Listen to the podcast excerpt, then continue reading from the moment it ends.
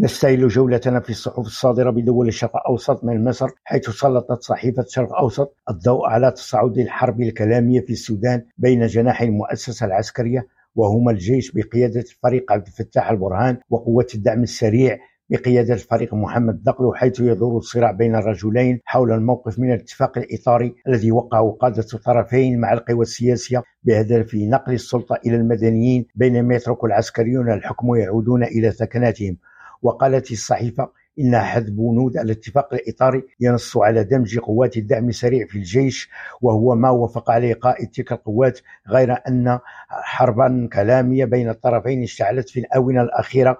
ما جعل كثيرين في البلاد يتوجسون من أن تتحول إلى مصادمات مسلحة رغم تأكيد الطرفين أن ذلك غير وارد.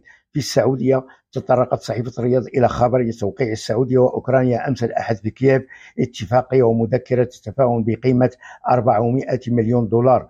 وأوضحت الصحيفة أن الاتفاقية تتضمن برنامج تعاون مشترك لتقديم مساعدات إنسانية من المملكة لأوكرانيا بقيمة 100 مليون دولار أمريكي مشيرة إلى أن مذكرة التفاهم تتضمن تمويل مشتقات نفطية بقيمة 300 مليون دولار كمنحة مقدمة من حكومة المملكة العربية السعودية من خلال صندوق السعودي للتنمية لصالح أوكرانيا. في الأردن توقف الدستور عند اجتماع العقبة جنوب الأردن والذي ضم مسؤولين كبار أردنيين ومصريين وإسرائيليين وفلسطينيين وأمريكيين. وذكرت الصحيفة الاجتماع توج بإصدار بيان أعلن فيه عن تأكيد الجانبين الفلسطيني والإسرائيلي التزامهما بجميع الاتفاقات السابقة بينهما والعمل على تحقيق السلام العادل والدائم كما جدد التأكيد على ضرورة الالتزام بخفض التصعيد على الأرض ومنع المزيد من العنف. وأضافت الصحيفة أن الحكومة الإسرائيلية والسلطة الوطنية الفلسطينية